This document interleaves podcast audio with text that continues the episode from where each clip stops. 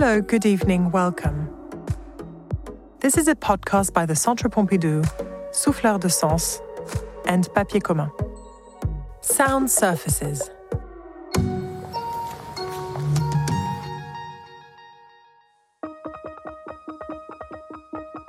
Sonia Delaunay, The Bal Bullier, 1913.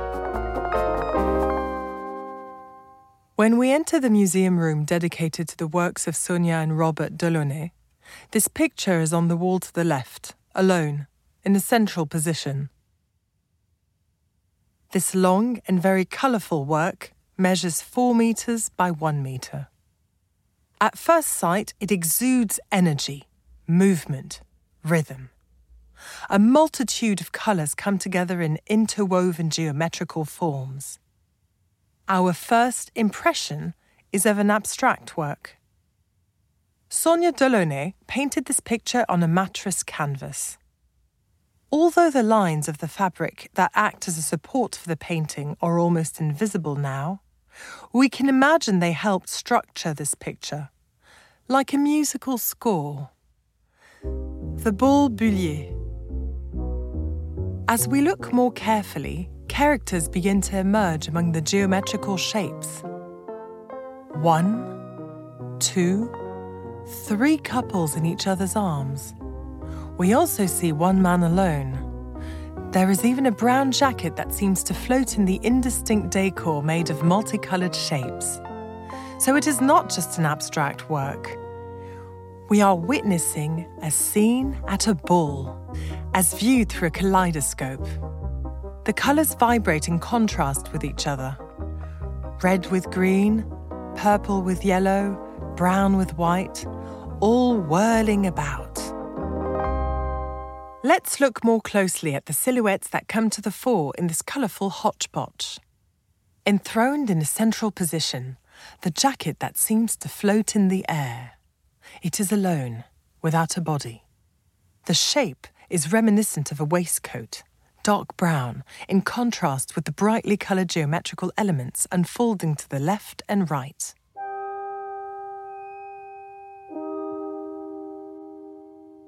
Toward the middle of the right hand part of the picture, an assemblage of curved, sinuous shapes suggests the silhouette of a couple in each other's arms, occupying almost the full height of the canvas. The woman's torso consists of oval elements with orange red interlaces.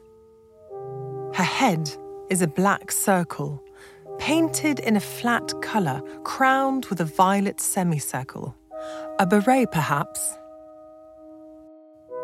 The serpentine form of her orange arm is wrapped round a circular green shape, her partner's face.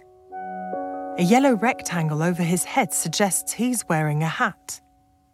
The curved shapes of his green, blue waisted suit interlock with and adhere to those of the woman. Red with green, complementary colours.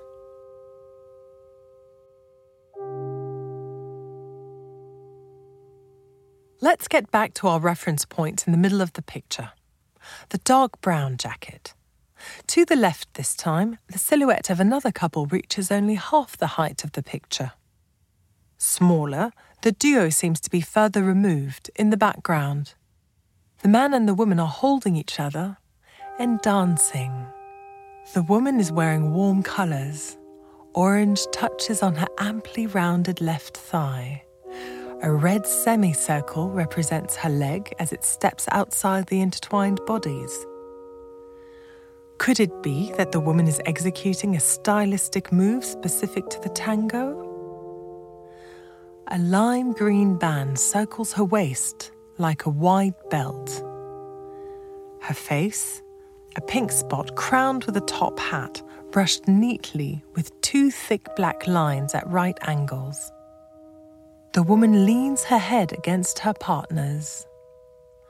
The man, whose violet jacket and green trousers are less geometrically shaped though rapidly sketched, enlaces his partner. The colour of his garment is again complementary with the body of the woman violet with yellow.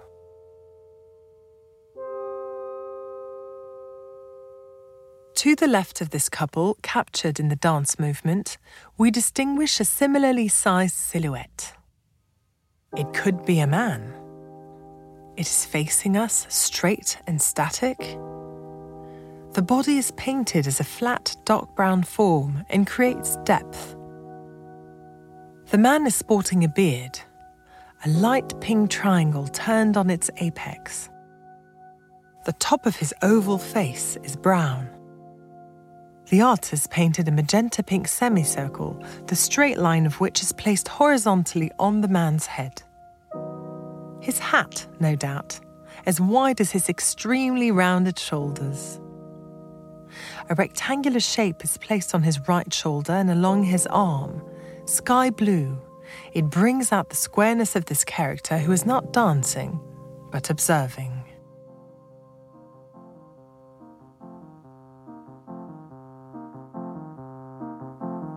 To the left of this man, we can distinguish another entwined couple. Unless it's the same couple three times over, immortalized in different places and with different lights, like a series of photos breaking down the dance movements. The very long format of the picture reinforces this impression of a succession of images, as if Sonia Delaunay had translated into the painting the travelling shot, a filming technique in which the camera moves to follow the subject being filmed. Dressed in white, the woman in this third couple is leaning against the man who is bending backwards. He is holding her by the waist and lifting her up. Their bodies are represented with curvy linear shapes that interlock with their partner. The man leans his green oval face against the woman's pink and electric blue face. She's wearing a red hat with rounded shapes, mirroring the brown coloured hat worn by the man. Their costumes create a luminous contrast dark for the man, bright for the woman, brown with white.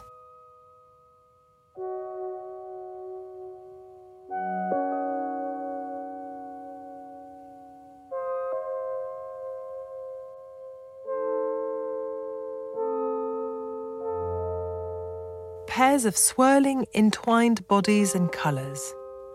Perhaps a tango has drawn them onto the floor. At the top of the picture on the right, over the first couple and the abstract decor, round, brightly coloured shapes, some bluish, others orange coloured, evoke light globes. It was 1913.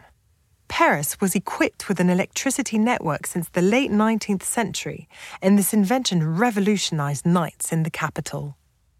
This scene takes place in the Bal Bullier, a centre for Parisian festivities during the Belle Epoque. Located in the Montparnasse district, this cabaret welcomed artists like Picasso, Matisse, and Apollinaire. The Delaunays also frequented it.